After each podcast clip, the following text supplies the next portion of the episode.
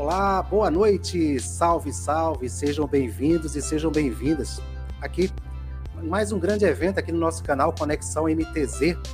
Hoje, terça-feira, né, dia 25 de julho de 2023. Sempre um prazer ter você aqui com a gente hoje, mais uma vez aqui com o mestre doutor Oswaldo Agripino, né, para trazer um tema um pouco complexo e, por que não dizer, polêmico, né? Vamos falar do THC, da Demurge Detention, né? Vocês sabem o que se trata cada taxa dessa, né? Então, é importante aqui acompanhar as explicações aqui, é, o, o, que o, o, doutor Agripino vai trazer para a gente aqui. A gente separou algumas perguntas aqui justamente para tentar interagir melhor com vocês. E você que está acompanhando aqui a nossa transmissão ao vivo, lembrando que a gente está ao vivo em quatro vias. aqui no YouTube, no LinkedIn, lá no meu perfil do LinkedIn, no Facebook, na Conexão MTZ e também Vamos ver se a gente consegue seguir em frente também no Instagram, né? trazendo aqui essa, essa, esse nosso evento de hoje aqui com o mestre, o Oswaldo, doutor Oswaldo Agripino. Né? Lembrando que esse evento né, vai ficar salvo também é, a partir de amanhã já vai estar disponível nas principais plataformas de áudio, né, na versão podcast. Então, se você não vai poder assistir por completo, você está chegando agora, precisa sair, né, quer deixar para depois, não tem problema. A gente vai lá no áudio, né, a caminho do trabalho, indo para academia, malhando mesmo, na esteira. Pode escutar aí o que o nosso, nosso é, convidado vai trazer para a gente. Deixa eu só ajustar aqui a tela e eu vou trazer aqui né, alguns detalhes aqui sobre o nosso é, a fila, né? Tem que pegar a fila ou a cola, né? Depende de qual local do Brasil você está acompanhando. Mas o, um, currículo, um, currículo, resumido aqui do Dr. Oswaldo Agripino, né? Que ele é advogado graduado pela Universidade Estadual do Rio de Janeiro, né? E sócio do Agripino e Ferreira Advocacia e Consultoria. 42 anos de atuação no setor de comércio exterior, transportes e portos. E 30 anos como advogado, né? sendo desses 30 anos, 25 em Santa Catarina. Também é mestre em Direito Constitucional, isso pela PUC do Rio de Janeiro. Né? Doutor em Direito Internacional pela Universidade Federal de Santa Catarina. É, visiting Scholar na Stanford Law School, é, no ano de 2000, pós-doutor em regulação de transportes e portos pela Harvard, no, no ano de 2007 e 2008. Também é oficial da Marinha Mercante, né, graduado em Ciências Náuticas pelo CIAGA. Medalha de Mérito Tamandaré concedida pela Marinha do Brasil em 2013. Professor do programa de mestrado e doutorado da Univale, né, do mestrado em Engenharia de Transporte da Universidade Federal de Santa Catarina, né, a LabTrans e do IMLI, IMO e Malta, né? É orientador de 43 dissertações e duas teses de doutorado, além de autor e organizador de 27 livros e 140 artigos jurídicos. Ufa! Isso é só um resumo, viu, gente? Isso é só um resumo. Mas eu quero agradecer a sua participação. Deixe seu comentário de onde está acompanhando aqui a nossa transmissão, para que a gente consiga aí monitorar até onde está indo o alcance da, do Conversando sobre Portos, da Conexão MTZ. Conversando sobre Portos está no ar aqui agora. Né? Vou só botar, soltar a vinheta para a gente já voltar com o nosso convidado.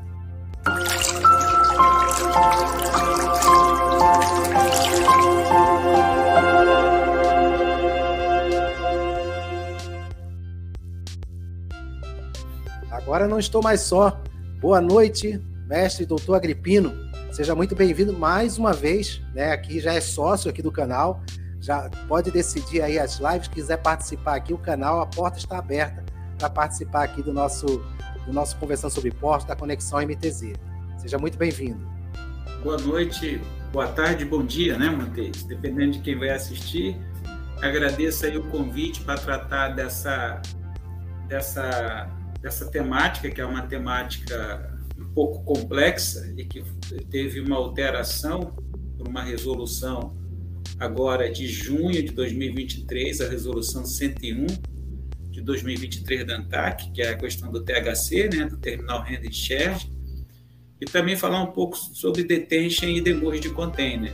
São temas aí que eu que eu tenho trabalhado aí há muitos anos. Eu comecei com demurge de navio, detention de navio, é, e a demurrage de container e de e, que é a espécie de sobreestadia tem tomado muito tempo, né? Porque é uma questão muito recorrente aí nas operações de embarque e desembarque, né?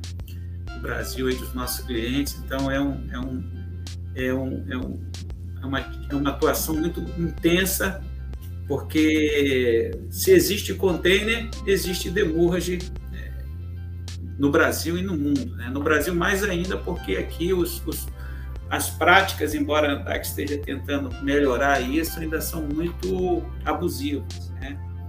Então, agradeço aí, acho que é um tema que ajuda aí para aumentar a competitividade da nossa, do nosso comércio exterior, né? embora o Brasil sejam, de certa forma, uma ilha, né? comércio exterior, é, enfim, é, fica à disposição aí de você e dos ouvintes aí para contribuir, para reduzir as assimetrias de informação, como nós falamos aí na, na, na regulação, né? ou seja, resumir a ignorância, né? É importante, é importante a gente ter realmente esse feedback, né? Esse é um assunto, é um tema que a gente já tinha conversado em trazer em outras já faz um tempinho, né? Mas assim, é tudo a questão da oportunidade, do momento, e claro que a gente tem muita coisa para falar, não vai ser possível falar tudo hoje.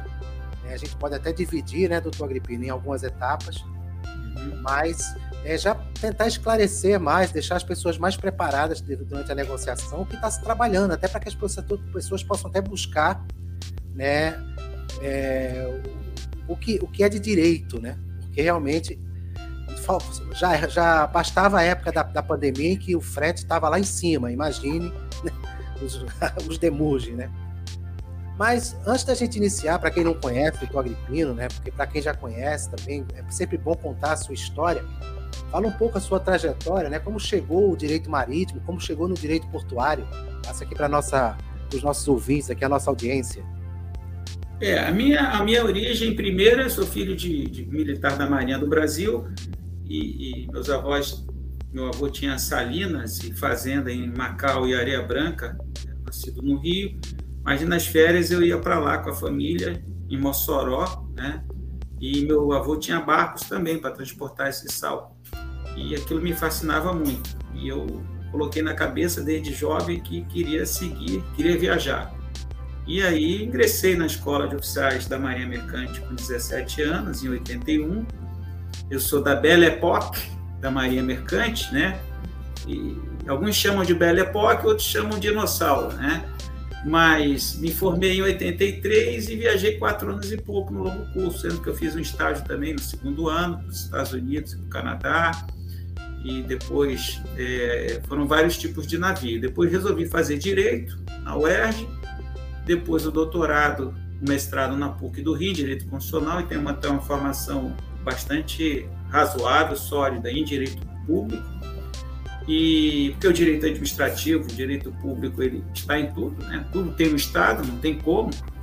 E depois eu fiz o doutorado em Direito e Desenvolvimento, comparando os sistemas judiciais do Brasil e dos Estados Unidos, o impacto do desenvolvimento. Eu sempre tive uma tendência em trazer economia para o direito, né? trabalhar nessa interface que há entre o direito e a economia, né? e isso não reduz a justiça, você trazer a categoria de eficiência, é, não tem nada a ver com reduzir a justiça. Pelo contrário, eficiência e justiça caminham juntos.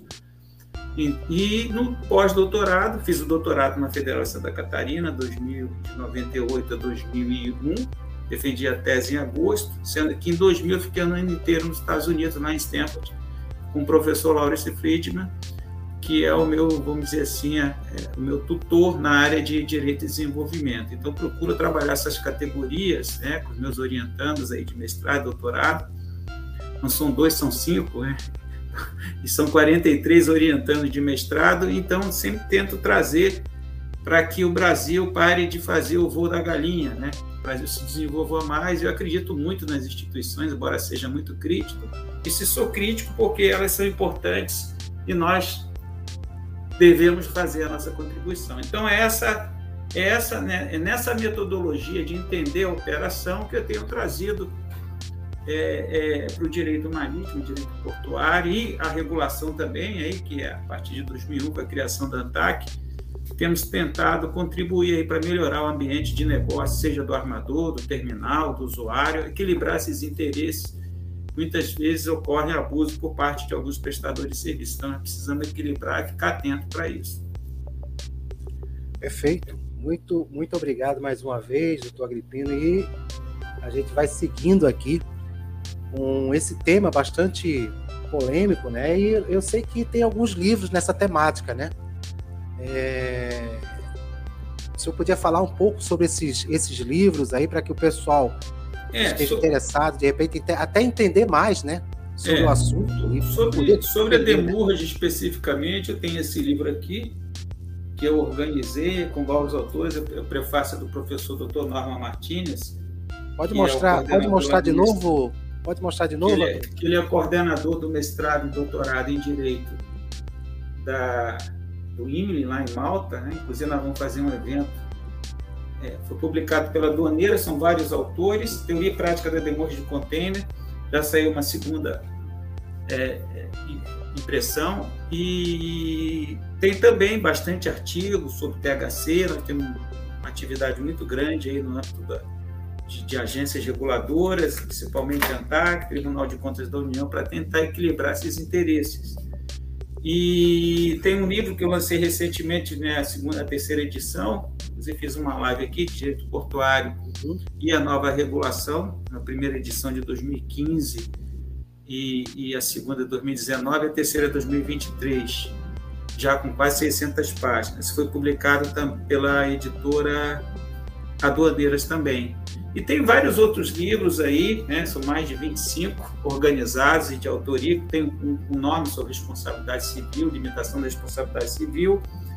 Mas a alma mater mesmo da minha produção foi a tese de doutorado, é, que foi, foi publicada pelo Conselho Federal do OAB, comparando o sistema judicial brasileiro e norte-americano e impacto no desenvolvimento social professor, prefácio professor Dr. Celso Campilongo, que é o atual diretor, né, porque ele não era, era um grande estudioso na né, sociologia jurídica, e ele fez o prefácio da obra, hoje ele é o diretor da Faculdade de Direito da USP. Né, foi conselheiro do CAD também, é um, uma pessoa que tem uma grande, grande admiração né, pela, pela visão sistêmica e interdisciplinar do nosso direito, porque o direito ele é muito limitado as categorias científicas do direito são muito limitadoras para a compreensão da realidade e da, dos problemas e a complexidade dos problemas do nosso setor. Né? Hoje, quem sabe só direito, eu digo, não sabe nada. É, é, tem que saber direito, tem que saber operação, logística, economia, ciência política, engenharia naval, um pouquinho de cada coisa, economia, que é transversal, a questão da, da ecologia, da sustentabilidade o só direito ele é necessário, a condição necessária, mas ela não é suficiente. Hoje a complexidade dos problemas exige uma interdependência né, e uma interdisciplinariedade na abordagem, na solução dos problemas. E esse setor ele é rico, ele nos impõe desafios, seja como na academia, né, na ciência jurídica, seja também na advocacia, na consultoria. Felizmente, a sobrecarga de processos judiciais faz com que o tempo do juiz seja muito reduzido para analisar os, os, os casos da nossa área. Né? E aí nós temos um avanço também na mediação, na arbitragem, na conciliação, no âmbito da agência reguladora também para solucionar conflitos. Eu sou um, adepto da desjudicialização, ajudar os juízes a julgarem menos casos e que, que possa se dedicar mais, casos que eles têm mais maior, vamos dizer assim, capacitação, né, porque são qualificados, e deixar os problemas complexos para que nós possamos resolver fora do judiciário. Então, a ideia aqui é falar um pouquinho sobre isso e dentro dessa temática aí, né, da questão do THC, da uhum. detention, da demurge, de container. E em relação à regulação, né? Tem, ele tem alguma relação? A regulação, como eu tenho dito, né, é, é, é, uma, é, uma, é uma intervenção do Estado, do Estado, né, soberania, né, numa atividade. E, né, mas veio da física, que depois se apropriou, foi apropriado pela economia, depois pelo direito. É, Estava até conversando com um orientando meu de doutorado? Ele entendeu o, o, o princípio da, da, da, entendeu assim, o conceito e disse que o primeiro regulador foi Deus, quando disse que Adão não deveria comer a maçã. E o Adão foi o primeiro que violou uma norma, uma regulação. Por ele ter pecado, né, eu sou cristão, nós estamos pagando né, e temos a morte aí né, como uma finitude né, na vida. Então, a primeira regulação veio de Deus, na minha percepção, e o primeiro a violar uma norma e sofreu uma punição muito grande, né, porque ele teria a vida eterna, foi o Adão. É, e eu tenho um sócio que se chama Adão também, hoje eu coloquei isso para ele, e aí nós temos umas boas gargalhadas, né? Que nós somos todos pecadores imperfeitos. E a regulação é isso, ela foi apropriada nos anos 90 com a criação de várias agências, a ANTAC em 2001, e é uma delegação do Congresso Nacional para o Executivo, para através de um órgão técnico de Estado, não é de governo, né, capacitado para resolver os problemas desse setor, né, que é um setor dinâmico, que é o setor marítimo e portuário. Então, a regulação é isso, né, de uma maneira bem é, simples, e o direito marítimo e o direito portuário, a partir de 2001, então, eles têm esses contratos que eram eminentemente privados, eles têm agora uma carga de regulação, uma carga normativa, né? e que eles têm que observar essa regulação que é feita do Estado e esse deslocamento do Congresso Nacional, Poder Legislativo, para o Executivo. E quando isso não está muito bem resolvido, muitas vezes se busca o judiciário para regular. E nessa área, quando o judiciário coloca a mão, muitas vezes nós temos problemas. Por isso nós temos que tentar fazer com que essa regulação ela fique no âmbito né, do executivo das agências reguladoras, é, é tanto as nacionais, as estaduais, as municipais. Hoje já temos mais de 70 agências está tudo dominado com regulação. Né? Se nós temos alguma qualidade hoje aqui na nossa, na nossa transmissão, se deve à regulação da Anatel, da Anael, na né? telecomunicações, água, um copo d'água aqui a Agência Nacional de Águas, enfim. A nossa vida toda ela é permeada de algum tipo de regulação setorial, que é uma especialização e que é para profissionais, especialistas, né? cada um no seu quadrado. Quem atua na Anvisa possivelmente não vai conseguir trabalhar muito bem uma outra agência, por exemplo, agência de transporte e vice-versa. E essa especialização quem criou foi o Congresso Nacional quando delegou para o Executivo. Né? Foi lá nos anos 90.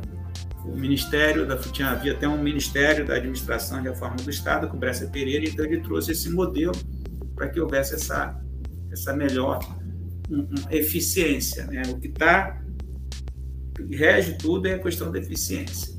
Entendeu-se que, através do executivo, das agências reguladoras, haveria uma eficiência maior nessa, nessa regulação, nessa intervenção no Estado no domínio econômico. Agora, a gente trazendo o tema realmente, né, em relação ao THC. É, para quem está acompanhando ao vivo, para quem vai assistir gravado, quem vai escutar na versão podcast, escuta muito falar em THC, é da área e não está muito familiarizado, né? O que é o, o que seria, né? É. THC e qual a importância para a operação é, é, de comércio exterior, né? A é. relação do THC. O THC aqui é, é, tem a ver com container, tá? O navio chega num porto com um container é, existe um contrato de transporte, mas para esse contêiner sair do navio, é preciso que alguém o retire do navio, desembarque. Então, esse movimento de tirar o contêiner do navio e colocá-lo numa pilha no cais, no porto, no terminal portuário, esse movimento de desembarque se chama THC. E vice-versa, tirar da pilha quando há necessidade de embarcar esse container. Então, esse movimento é um serviço portuário. Só que quem negocia o valor e a operação do desembarque é o terminal, é o armador, que traz o navio com container. Então a ANTAC entendeu facultou a esse transportador marítimo, aí eu vou ler o conceito que está na resolução, a possibilidade dele intermediar e cobrar por isso. Ele já cobra frete, eventualmente também cobra demurge, detention, mas ele também poderá cobrar do usuário um valor X e restituir esse valor, né? Terminal eu cobro lá, ou eu armador, transportador, cobro 2 mil dólares para transportar o container, mas esse container é de frete. Para eu retirar, eu preciso pagar para um operador portuário, terminal de container. Então, esse preço, e aí na norma, o parágrafo único do artigo 2 da Resolução 72, né, que passou a vigorar com essa alteração, diz o seguinte: a taxa de, de movimentação no terminal, né, no terminal portuário, ou Terminal Handling Charge, Handling é manuseio, THC. Não pense que tem a ver com cannabis, né, com maconha, não é. É o preço embora alguns agentes e alguns poucos armadores sejam viciados em cobrar além do que deveriam, né?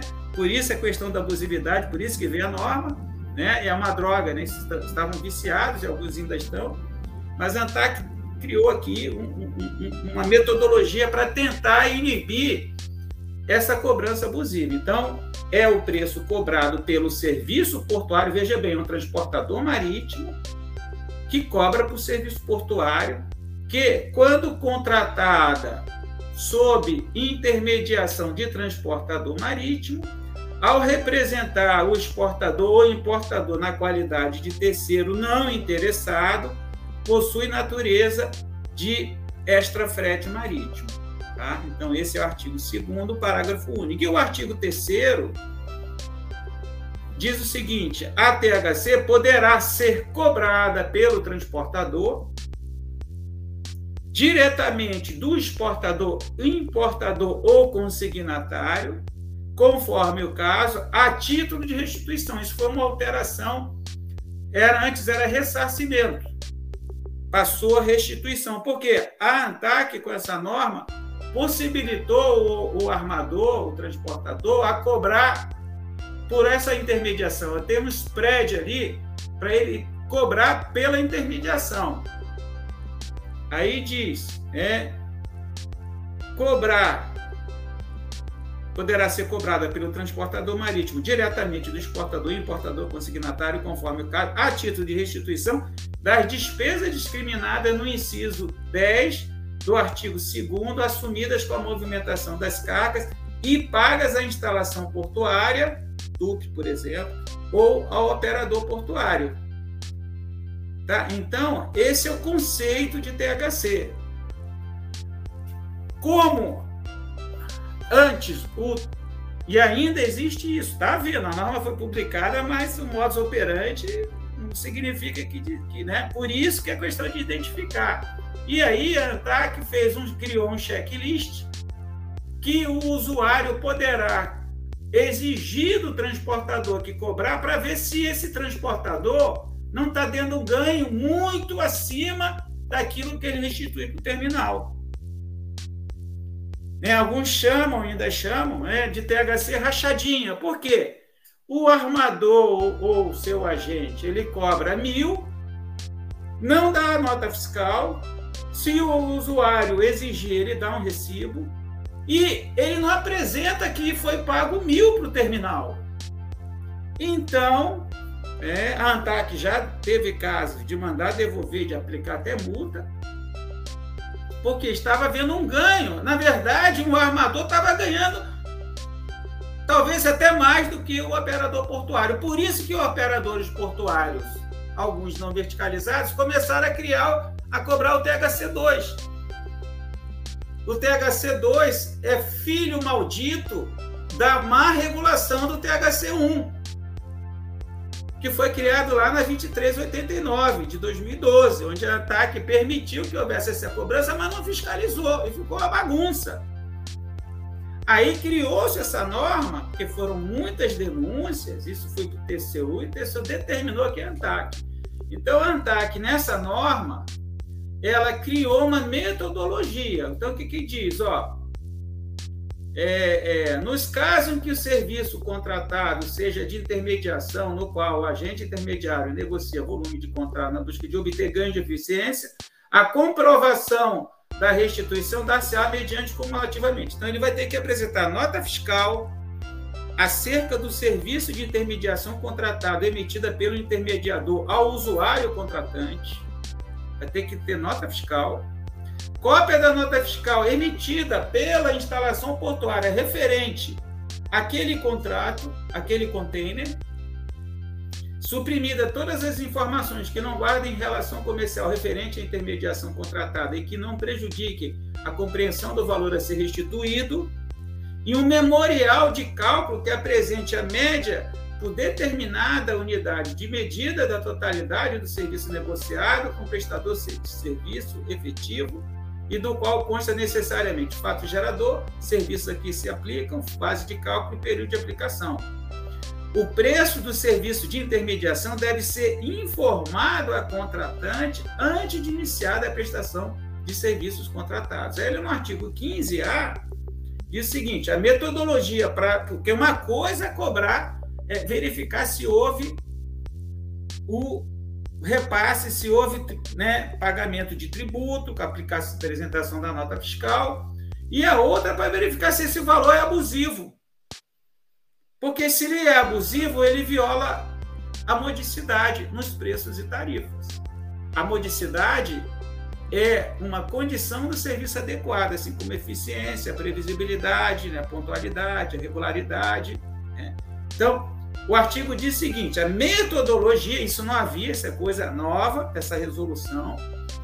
Para a ferição da abusividade de eventuais cobranças, deve observar no mínimo as seguintes etapas. Primeiro, comparação entre o valor cobrado ou o serviço prestado ao usuário com aqueles praticados em outros cenários em condições semelhantes.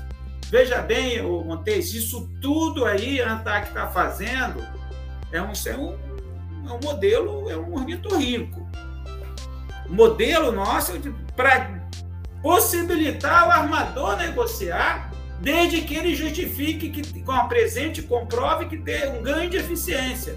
Porque, de fato, o armador, uma coisa é um armador que movimenta por anos 500 mil contêineres num terminal, negociar com aquele terminal e a outra coisa é, é o usuário que movimenta cinco contêineres. Então, o armador conseguiu convencer a ANTAC, embora nós tenhamos proposto que quem tinha que informar esse valor é o operador portuário, e veja bem, o armador de contêiner ele opera no Brasil sem outorga de autorização da ANTAC. Os agentes intermediários também operam sem outorga de autorização da ANTAC. E ele cobra por um serviço portuário, uma intermediação de um terminal que opera com outorga da ANTAC. Mas é, esse é o modelo que é a ANTAC. Eu tenho minhas dúvidas se isso vai dar certo. Espero que dê. Se não der certo, será feita uma análise de resultado regulatório. Tá? Então, Além disso, a metodologia para a perição de abusividade e eventuais cobranças deve observar ainda a solicitação de justificativas que sejam adequadas, razoáveis, verossímeis e comprováveis. Veja bem, quatro exigências. Mediante apresentação de provas materiais ou reais, estimativas ou memoriais de cálculo, a depender do objeto da conduta denunciada. Veja bem, se o THC tivesse sido informado para o usuário, meu THC aqui é 300 reais.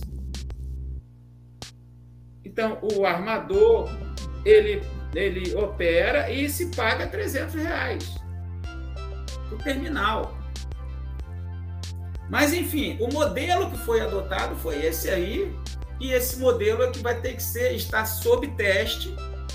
Ah, isso está é, aí tem também as sanções, né? Criaram-se, né? são infrações, artigo 27, inciso 5 se não apresentar, quando solicitado pelo usuário, nota fiscal como meio de comprovação de pagamento, porque o usuário estou pagando o THC, mas o armador não me dá nota fiscal, nem o agente. Aí agora tem aqui, como meio de comprovação de pagamento do serviço prestado, seja de qualquer natureza, multa é de até 100 mil reais. Então, eu não apresento uma cobrança de um milhão de reais e vou ter uma multa de até 100 mil. Obviamente, ela poderá ser aumentada se houver residência. Inciso sexto, cobrar valores a título de restituição sem comprovação. Multa de até 100 mil reais. Eu acho muito pouco. Porque se análise econômica, o infrator, quando ele vai cometer um ilícito, um crime, ele analisa, primeiro, se ele vai ser apanhado. Segundo, que se ele for apanhado, qual é o prejuízo que ele vai ter. Por exemplo, eu fiz o meu doutorado, uma parte dele lá em Stanford. Existe um estado nos Estados Unidos que, se o político for, veja bem, apanhado com corrupção, ele além de ter uma sanção penal, crime de reclusão em regime fechado, ele tem que restituir três vezes mais aquilo que ele se apropriou indevidamente. Isso é análise econômica. Tem aí um prêmio Nobel, ganhou o Gary Becker, né? Crime and Punishment. Ele estudou essa, essa, essa. Então ele analisa: eu tenho um patrimônio de 500 mil dólares eu sou aqui secretário do município tal. Eu estou aqui tendo a possibilidade de ter aqui me apropriar de um milhão de dólares. Eu tenho 500 né, mil. Um milhão. Agora, se me pegar, eu vou ter que devolver três. Ainda vou para cadeia. Então, isso inibe. Dentro da. da né, se ele fizer. Se ele for uma pessoa racional, não sei quem, né? né né? Mas ele vai pensar. Se pegar, e quando pegam, então, aqui existe essas, cobrar valores ativos sem comprovação, multa de até 100 mil reais. Então, é essa a norma que regula a cobrança do THC e a identificação de abusividade com sanção também. Se a ANTAC fez, né, nós vamos observar. Eu acho que poderia ser reto. Eu aprendi, eu te viajei duas vezes para o Japão e navegação, você sabe que entre uma latitude e uma longitude de partida, né, às vezes, né, você às vezes faz até, mas é uma reta. Então, se vai por muito caminho, cria muita coisa para justificar alguma coisa que poderia ter transparência maior. É claro que a ANTAC está fazendo o possível aqui para dar transparência. Mas imagine um usuário que opera lá um container por ano ou dois. Ele vai ter que ter uma assessoria para fazer isso. Vai ter que conversar com o despachante, com o agente dele, para ter toda essa documentação, notificar. Isso, sim, eu não quero dizer que a emenda ficou pior, ficou pior do que o soneto, mas nós temos que analisar, e eu estou dando publicidade a isso, e achando que ficou muito trabalhoso isso. Ah, quer dizer, um ônus da prova muito grande também para o usuário, ele vai ter que ser também para o agente. E quando você coloca, começa a colocar muita regra, fica complicado. Então, era isso que eu tinha que falar. É, existe essa possibilidade né, de evitar esses ganhos que se chama enriquecimento ilícito, que estão ocorrendo agora. A norma está aí, assim como a 2389 de 2002, que tratava de ressarcimento, está ocorrendo agora. Né? Tem gente cobrando mais, mas o usuário não sabe que aquele valor do THC que ele cobrou, ele foi repassado integralmente para o terminal. Agora, a ANTAC, a partir dessa norma, criou a possibilidade do a, transportador ele ter um ganho em cima disso aí. É, agora, se esse ganho vai observar o critério né, da modicidade, né, de ter. Porque, veja bem, a conduta, ela, ela é, é, é, assim, quando tem muita norma, você fica difícil de operacionalizar isso. É, então, era isso que eu tinha que falar sobre o THC, né? alguns chamam de THC rachadinha, é, é, essa rachadinha aí, ela, o Brasil tem uma grande tradição nisso aí. Né? Nós vemos aí, né, em, em vários níveis de, de, de, governo, né? é uma coisa muito. E na navegação marítima também não ficou de fora. É claro que eu estou falando isso aqui só para os maus prestadores de serviços. É, é possível que tenha administradores, né, talvez sejam né, muitos que não fazem isso. É, mas está aí. Se esse problema hoje foi regulamentado dessa forma, é, é, nós temos que tentar fazer, interpretar e aplicar isso. É, existe infração. Hoje o usuário ele pode pedir a nota fiscal, ele pode pedir é, é, é, solicitar justificativa mediante apresentação de prova, materiais, memorial de cálculo, enfim. E aí a não apresentação quando solicitado pelo usuário. É o ônus do usuário. Se o usuário não pedir, não vai ter nota fiscal. E se o usuário pedir e o, o transportador não fornecer e ele não denunciar ataque, o transportador vai continuar trabalhando no modo operante que sempre foi. Ah, cobrar valores a título de restituição sem comprovação. Ele vai ter que comprovar para o usuário que solicitar que ele recebeu X e que ele pagou X menos Y para o terminal. E o terminal vai ter que apresentar essa nota fiscal. E essa diferença é tributável, porque é ganho. Sim. Hoje, se isso é tributável ou não, imposto de renda, é lucro. Alguns dizem que tem transportador e agente que fica com a metade do valor do THC. Está acontecendo ainda, porque veja bem, nós temos as normas, a Constituição de 88. Até hoje não saiu do papel muita coisa. A resolução normativa número 17, do, de, de, número 18 de 2017, que é a atual resolução 62, trata de direitos e deveres do usuário, também não saiu do papel. 0%, pouca gente conhece. Então tem que sair do papel. E aí a ANTAC vai analisar né, no, na aplicação, na interpretação, se isso vai ter eficácia e eficiência para defender o usuário. É isso. Agora, não sei se tem alguma questão ou. ou, ou... Não, não, o pessoal o pessoal está um pouco tímido. Né? Eu queria aproveitar aqui e dar uma boa noite aqui o pessoal que está acompanhando a gente no Instagram. Né? O Martiniano Guedes, a Camila Raquel, a Eliel Ferreira, a Joelma Queiroz, que já esteve aqui no, no nosso canal, né? algumas outras pessoas que eu não consigo identificar. Né? Mas a gente saindo um pouco agora do THC e partindo para o detention e a demurge, né? Porque as pessoas às vezes confundem né, uma coisa com outra, né? Então seria bom também explicar um pouquinho o que é a detention, o que é demurge, né? E é. falar os problemas aí que é enfrentado pelos usuários, embarcador e até mesmo pelos agentes intermediários, né? Que acaba sofrendo. Isso, isso. Tem agente intermediário também que é lesado na relação, enfim é, é, cobranças né, do transportador que não foram pactuadas com ele, enfim. A, a, a e a, e a, e a demurras vem do, do transporte, vem do, dos contratos de afretamento de navios, e lá no artigo 2 inciso 22 da resolução, é, da resolução é, 62 diz o seguinte: qual é o conceito, né? Espécie do gênero sobre estadia. Então, como é que ele conceitua sobre estadia? Com dois ex e com hífen. Tá? Valor devido ao transportador marítimo, ao proprietário de container ou agente transitário pelos dias que ultrapassarem o prazo acordado do free time do container, para o embarque ou para a sua devolução. Ou seja, quando é no embarque na exportação ou no embarque da cabotagem, o booking determina a entrega desse container dentro de um deadline, o terminal. E se houver ultrapassagem e dentro de um, de um free time, né? Desde o momento em que se pega no depot, o container vazio, por exemplo, com um deadline de oito dias, eu tenho que entregar para o terminal antes dos oito dias. Porque se eu entregar no nono dia, eu vou pagar um dia de detention no embarque. E no desembarque é a mesma coisa, aí já será demurge.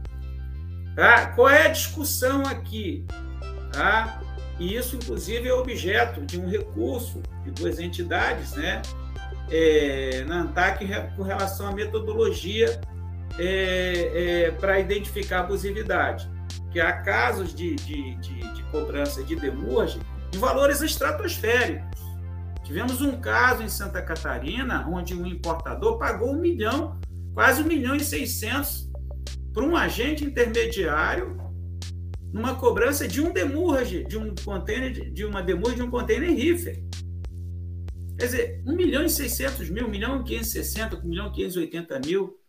Quer dizer, isso é o, talvez seja a moda, e foi chancelada pelo Judiciário de Santa Catarina, em primeiro grau e segundo grau. Isso foi um acordo, que o valor seria maior ainda. A sentença foi em torno de 200 mil dólares. Então, isso é um, isso é um absurdo. Como é que uma, uma, uma, uns agentes econômicos, a, a economia, né, o usuário vai conseguir operar? Porque isso é custo de transação. O custo de transação é aquilo que o vendedor paga para uma operação se concretizar. Uma coisa é o custo de venda de um produto. Eu vendo uma carga por 100 mil reais e o que é? Esse é o custo, né? A relação comercial de compra e venda.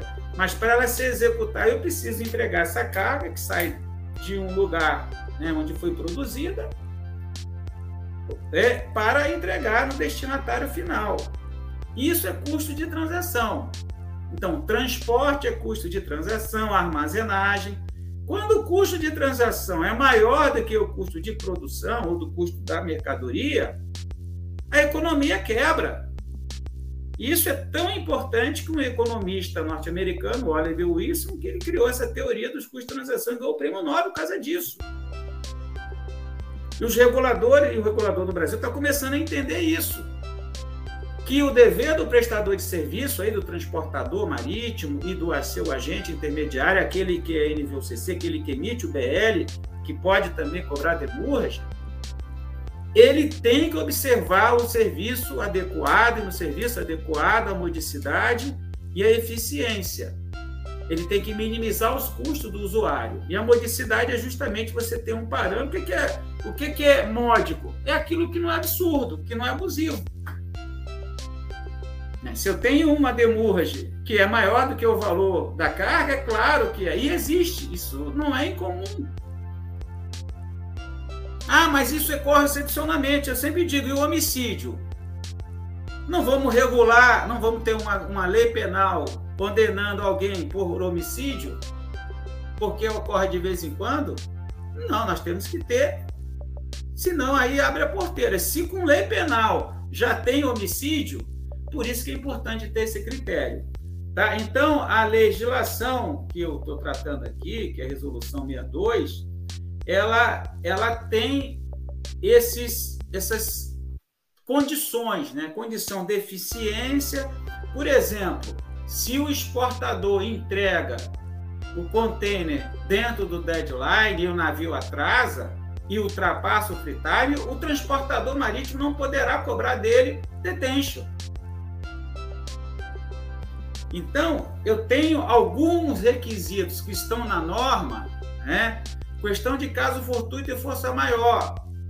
Eu pego o container, eu tenho um free time de 10 dias, eu pego no dia zero, e no dia 2, esse container está na rodovia e ocorre uma paralisação dos caminhoneiros. Eu não tenho como deixar aquele caminhão ir adiante, porque ele poderá ser depredado pelos caminhoneiros e o meu seguro não paga isso. Então tem que fazer, tem que parar.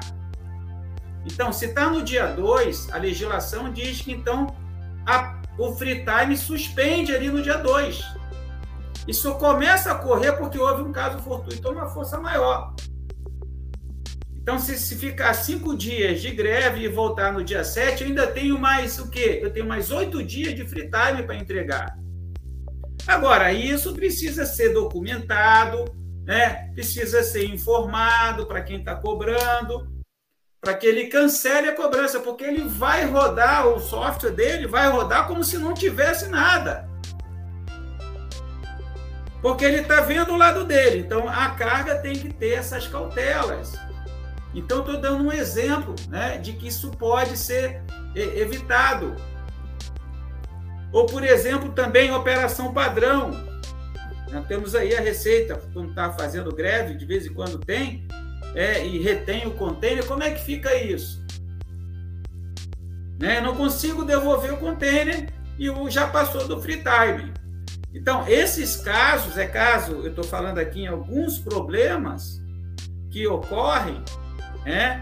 Por exemplo, eu tenho um caso de um, de um exportador de, de, de, de sucata que entregou o container dentro do deadline, num terminal, dois containers. E aí em um deles se, coloca, se foi colocado uma tonelada de cocaína. A Receita e a Polícia Federal fizeram a retenção desses contêineres. Esses contêineres demoraram mais de 60 dias. Ultrapassou o free time. Começou na cabeça do transportador a ter detention. E ele foi cobrar detention. Eu disse: não. O meu, o meu, o meu cliente cumpriu o deadline, entregou dentro do deadline. Você tem que cobrar essa detention do PCC ou do terminal que tinha o dever de zelar pela guarda de forma eficiente, porque a, a segurança é uma condição da, do serviço adequado. O serviço adequado, tanto o serviço portuário como o serviço de transporte marítimo, isso está regulado pela ANTAC.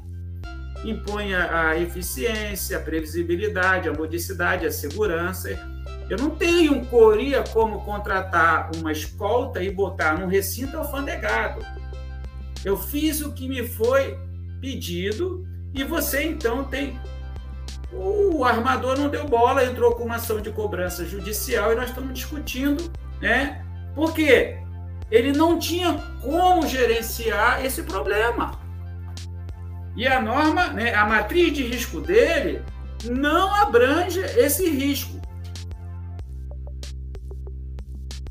Se ele cumpriu o que tinha agora, se ele entregou o container depois do free time, aí seria diferente. Mas nesse caso, isso é muito recorrente no Brasil.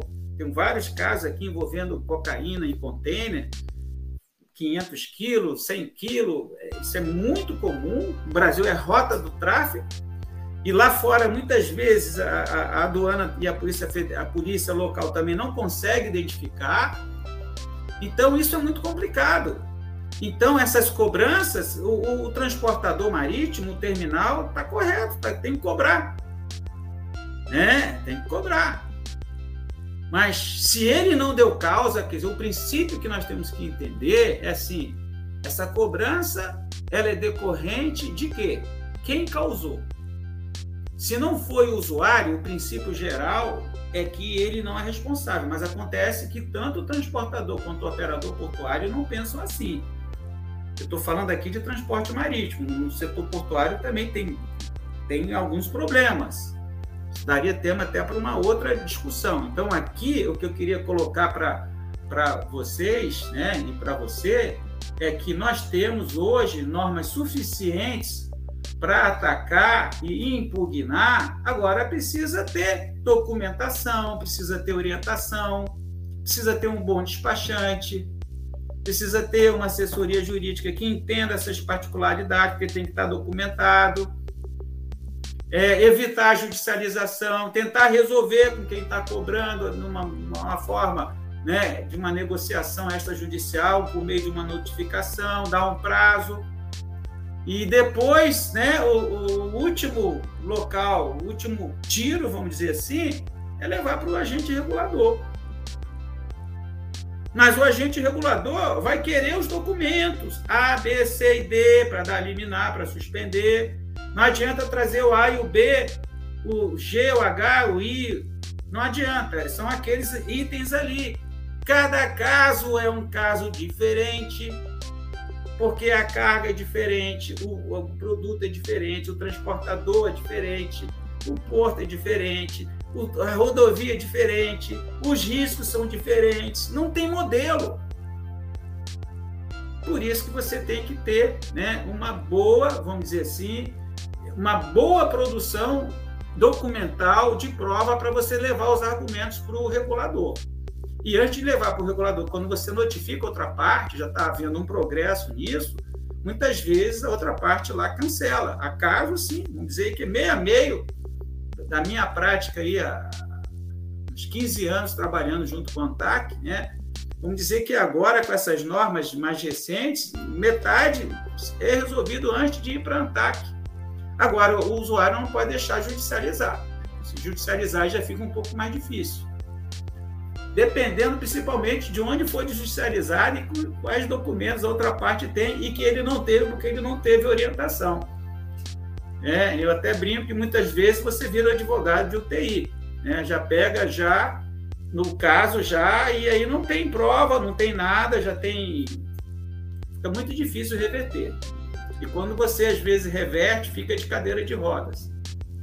Né? Não morreu, a empresa está viva, mas ela fica ali com um problema durante algum tempo. Por quê? Porque não teve orientação.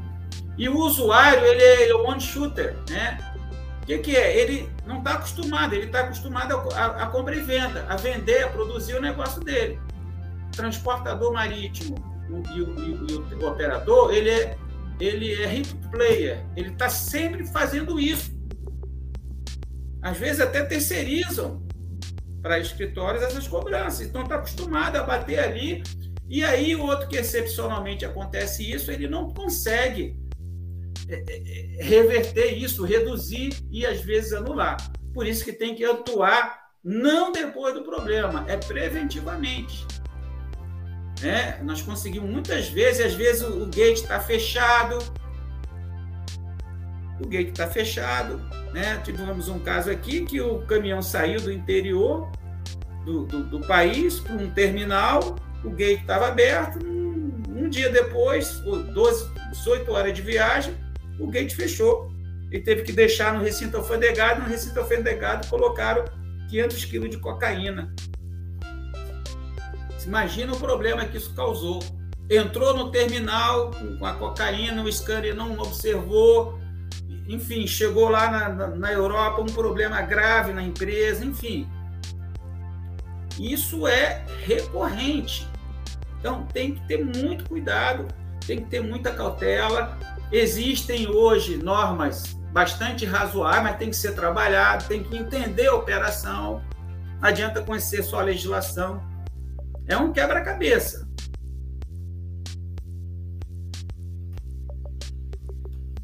Então, Montes, eu não sei se eu consegui. É, é, essa questão do caso fortuito de força maior, é, é isso tá.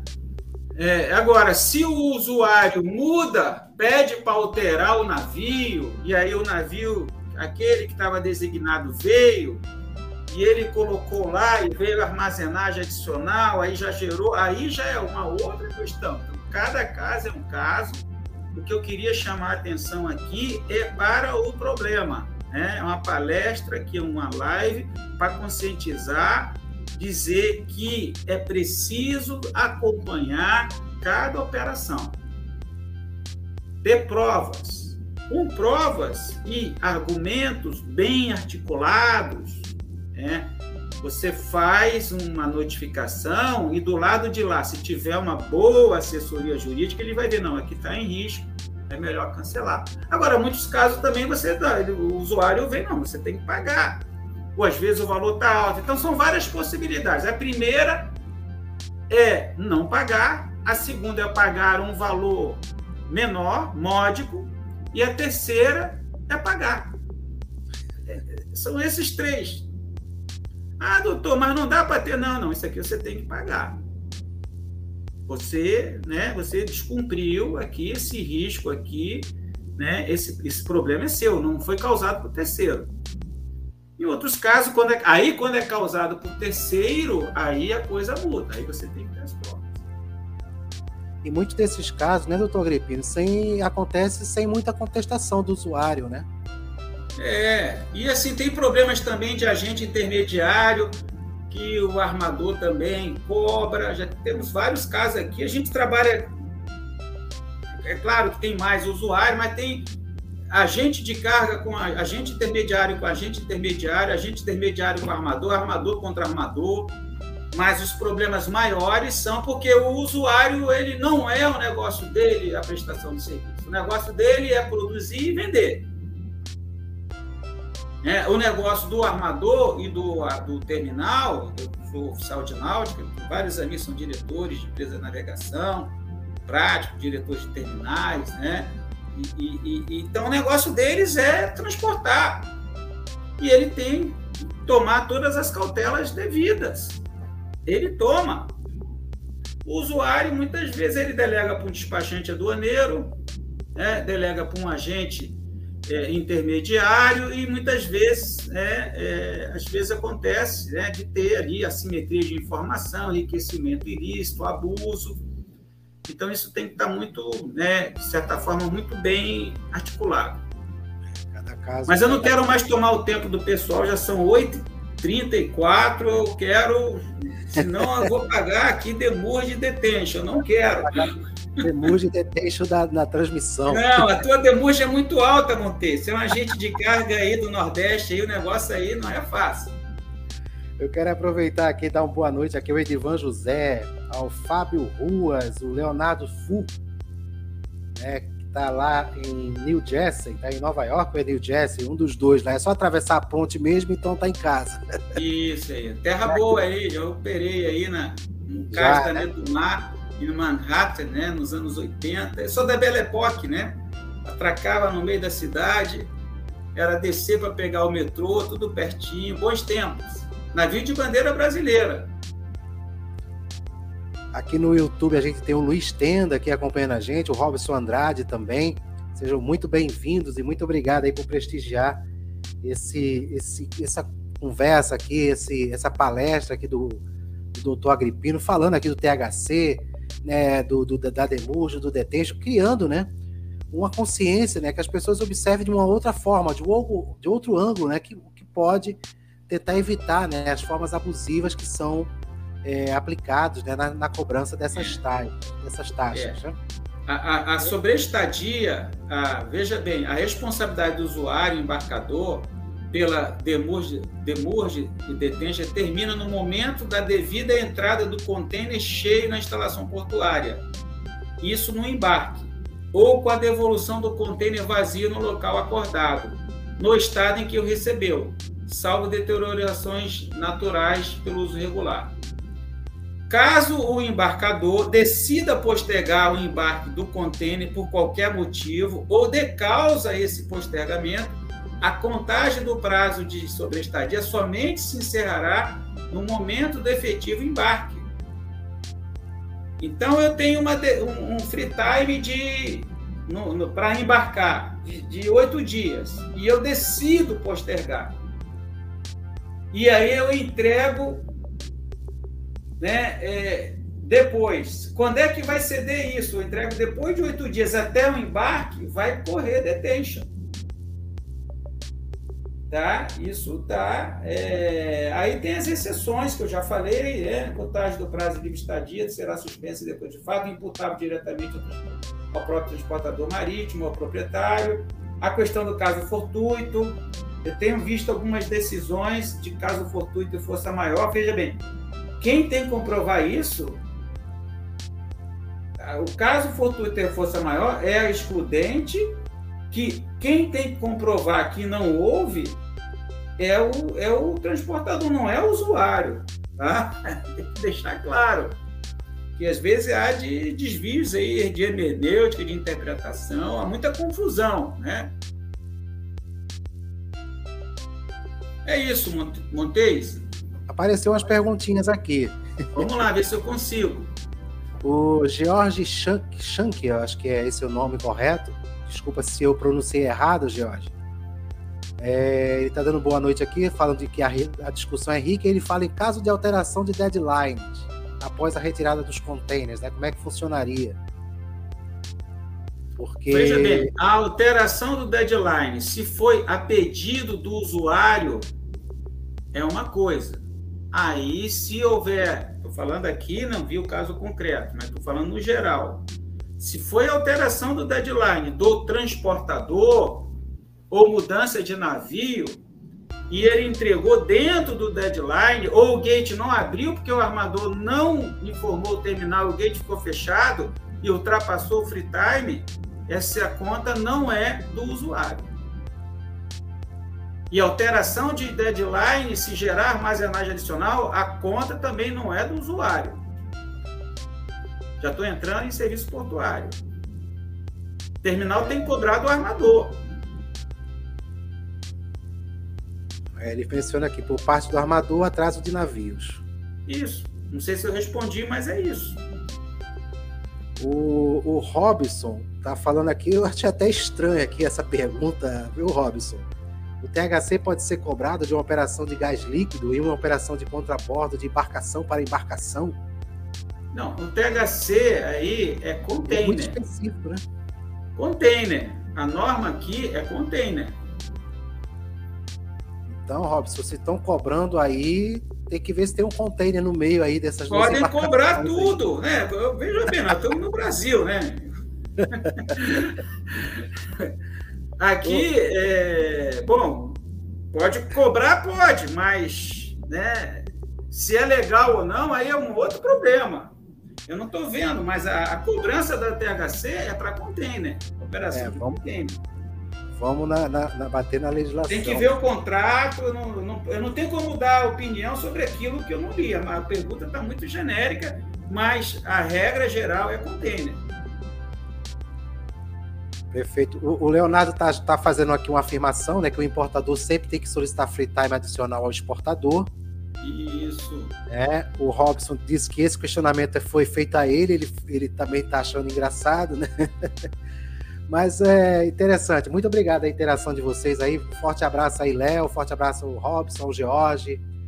E esse seminário, doutor, doutor Agripino, esse seminário é, internacional. Só para isso, acho que foi bom você tocar nisso. Nós vamos fazer um seminário internacional. Nós temos já, já pesquisas durante quase dois anos, 2013, 2014, lá com mestrado e doutorado da IMO, em Malta.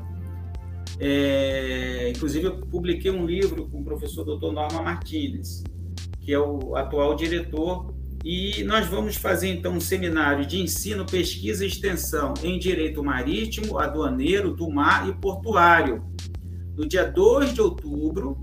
São painéis com professores, doutores, para cada um falar sobre o que ele está fazendo sobre aquela, aquela disciplina. Então, vai ter um painel de direito marítimo, um painel de direito aduaneiro, um painel de direito portuário, um painel de direito do mar. Professores da USP, professor da Federal do Paraná, professor Egon Bock Moreira, enfim, professores que em programas de mestrado e doutorado, nós vamos incluir também alguns mestrandos, egressos do mestrado da Univale, que estudaram lá em, na, em Malta, né? E, e, isso vai ser no dia 2 de outubro, uma segunda-feira ele vai ser presencial, são 320 vagas presencial e 200 vagas remoto. Tá? E no dia 3, que é uma, uma, uma, uma terça-feira, nós teremos um curso de Direito Marítimo e do Mar avançado, com o professor Norma, com a professora Elda, que é o braço direito lá, que virá de Malta, ela, eu e eu. O dia inteiro até às 18 horas. 50 vagas remoto e presencial. E no dia 4, um curso de Direito Portuário com Frederico Bussinga, que é engenheiro e economista e é consultor portuário. Ele vai tratar né, é, de temas avançados, tópicos relevantes de direito portuário. Então, são três dias, evento pago, evento híbrido. Né? O primeiro é um seminário internacional, o professor Norma vai dar a palestra de abertura, e nós vamos ter lançamento de livro e vamos ter esses três dias de atividades aí para trabalhar o ensino, pesquisa e extensão para que a academia né, tenha uma, uma interação e, quem sabe, criamos uma rede e façamos esse evento no ano que vem em outra universidade. Tá? Inscrições no site da Univale, univale.br eventos, já temos, temos bastante demanda, e no último, no, no dia 2, na parte da tarde, o último painel vai ser um painel da percepção dos operadores. Então, nós vamos ter lá é, é, é, a praticagem, a autoridade portuária, enfim, vários players falando a sua percepção, como é que eles veem essas questões de segurança jurídica, de instituições, né? Então, a ideia é essa, de fazer um evento acadêmico, um acadêmico, um pessoal de mestrado doutorado que está atuando nessas disciplinas que, que estão fazendo na parte de ensino, pesquisa e extensão. Por exemplo, uma live dessa é extensão, extensão universitária. Estou né? levando para a comunidade aquilo que eu tive a oportunidade de estudar, em grande parte com incentivo do Estado, com bolsas né, em universidades públicas. Tive bolsa no pós-doutorado, tive bolsa no doutorado sanduíche, estudei na universidade pública no mestrado, no, aliás, no doutorado. Não pedi bolsa porque advogava, né, porque achava que estaria violando aí. Eu acho que gente com mais capacidade, mais necessidade poderia ter bolsa mas enfim, é, mas é pública, o dinheiro do contribuinte. O ERG também pública, Marinha Mercante, Escola de Oficiais, adicional do frete de renovação da Marinha Mercante, dinheiro público. Então, é uma maneira de eu, de alguma forma ainda muito tímida, é, levar isso, levar isso de volta, né? tentar reduzir aí a, as assimetrias de informação né? de uma pessoa que é menos ignorante nessa área. Né? Isso é importante, mestre Agripino. Muito importante. É isso. As inscrições são no site da univale.br barra eventos. Tem lá três eventos, inscrições são independentes, é tudo pago, preços módicos, né? Tem a modicidade ali também. Não é em dólar, é em real. Tá aqui na, tá, coloquei aqui na tela e compartilhei também no chat. É, o, o www.univale.br barra eventos. Né? E antes da gente encerrar, doutor Agripino, tem ainda mais uma pergunta aqui do Jorge. Eu acho que. É, creio que já foi falado que é aquela questão do. Ele fala aqui em recusar os pagamentos, né? Visto que esse abuso por parte dos amadores, né? Qual seria a recomendação para atuarmos frente a esses abusos em geral? Buscar consultas especializadas, negociar, Olha, assim, ó, é, recusar é, pagamentos. É, primeiro, é você, primeiro você, você precisa é, é é, ter as provas, os documentos e conversar com alguém que entenda a operação e se documentar. Você precisa ter documento. E se você não tiver prova, o ônus da prova é muito grande. No modelo de regulação da ANTAC, ANTAC ela funciona, mas muita prova é exigida do usuário. Se você tiver ali as provas, a ANTAC, ela sendo provocada, e muitas vezes ela suspende até liminarmente essa cobrança abusiva. Aí vai ter um processo de fiscalização, vai ter um contraditório, muitas vezes no mérito a cobrança é mantida e tem um processo de fiscalização. Como o da ANTAC já conhece grande parte dos prestadores de serviços, então o melhor forma de resolver isso é preventivamente, fora judiciário, tentando conversar com o prestador de serviço, notificando e dando um prazo e não sendo solucionado a contento, ser levado para a ANTAC e eventualmente até para o judiciário, mas o judiciário é a última opção. Não entre no judiciário a reboque, como né, você tem que entrar como autor, porque se for como réu, é muito difícil de reverter tem que partir na frente. Olha aí, tá? Fica a dica, né? Hashtag fica a dica. Mestre Agripino, vamos aqui, já são 1 hora e 13 de transmissão, já são 20 horas e 47 Eu pedi que fosse 40, 50 minutos, né? Mas já tô com medo da demurrage. Já tem até THC em navio de gás, cara. Então o negócio. É... Vamos encerrar logo, Montes. Já estou começando a ter ideias aqui, mestre. Mas, doutor Agripino, muito obrigado mais uma vez por participar aqui, poder trazer aqui esse assunto aqui no, no, no nosso canal. É um assunto bastante polêmico. É, as pessoas que não puderam assistir ao vivo, que estão assistindo gravado aí, se quiser deixar seus comentários, mandar as perguntas, né, fiquem à vontade. É, a gente tem aí o. Quem quiser localizar aí o doutor Oswaldo Agripino, como é que, como é que faz? É, é só colocar na internet Agripine Ferreira, advogados, Agripine Ferreira, que acha fácil ali o site. Agripine Ferreira. Fácil. LinkedIn, é. Instagram. LinkedIn também, aí o Oswaldo Agripino. Enfim, nas redes sociais aí, eu não sou tão assim quanto o Montes, né? Que o Montes ele investiu alto aí, né? Tô falando, é muita demurge, muita THC rachadinha, né, o Montes? Para ter que... esse equipamento seu eu... aí, ó eu posso até fazer, mas a rachadinha tá fora. Tá fora, ótimo. Aí sim. Deus não abençoa, né? Não, não abençoa, não. É, olha, o Robson está confirmando que aconteceu essa cobrança THC, então. Manda um e-mail para mim com o Robson, depois entre em contato eu vou analisar. Vamos ver se isso procede ou não. Achando estranho. Doutor Agripino, fica à vontade para suas considerações finais. Não, só gente... agradecer aí a tua. Sempre convidando, que às vezes eu comento contigo, você já faz o convite, então fica difícil de eu, de eu recusar, porque você faz um trabalho muito bom aí no nosso setor para reduzir as assimetrias, levar informação para quem precisa. E aqui não é só para o usuário, é para todo mundo, porque eu acredito, a maior parte dos prestadores de serviço tenta acertar. Né? O usuário também. Né? Existe, né, é, é, existe problema de, de todos os lados. Tá? Então, com a norma, conhecendo a norma, fica mais fácil de acertar. Tá? Por isso que é importante que tanto o prestador de serviço quanto o usuário é, é, é, são muitos na cadeia, uma, uma indústria de rede, uma network industry, né? porque às vezes tem muita assimetria de informação, isso facilita o abuso.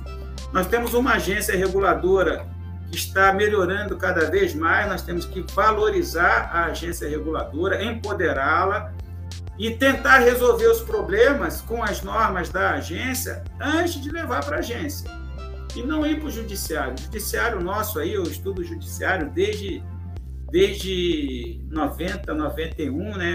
Antes mesmo de começar o mestrado, eu participei de um projeto de pesquisa pelo CNPq, foi sobre o, o judiciário do Estado do Rio de Janeiro, depois minha dissertação foi sobre o judiciário também, o, o doutorado também foi sobre o judiciário, o pós-doutorado foi sobre regulação de transporte e portos. Fiquei um ano aí fazendo um ano publiquei até um livro que tem me, me dado muita orientação para contribuir para melhorar esse ambiente. Eu sou institucionalista, né? esse ambiente institucional por onde caminham, né, se dão as operações de compra e venda internacional. E elas passam necessariamente pelos portos e pelos navios, tá? e pelos agentes também intermediários. Era isso e convidá-los para esse evento aí, o seminário lá em outubro, e nós estamos também realizando um congresso aqui da nossa, da nossa seccional na próxima semana também. Entre no site da OAB de Santa Catarina, não sei se tem inscrições ainda.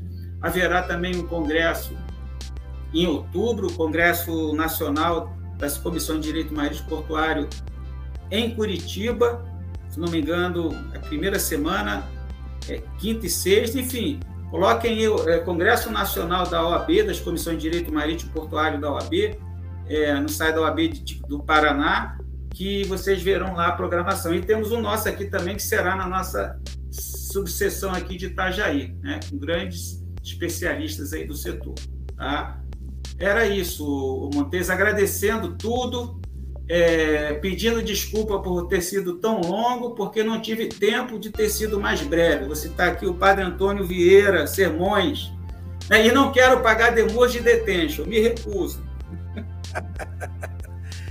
É se eu não tiver dado causa, né? Porque se tiver dando causa, aí nós temos que analisar.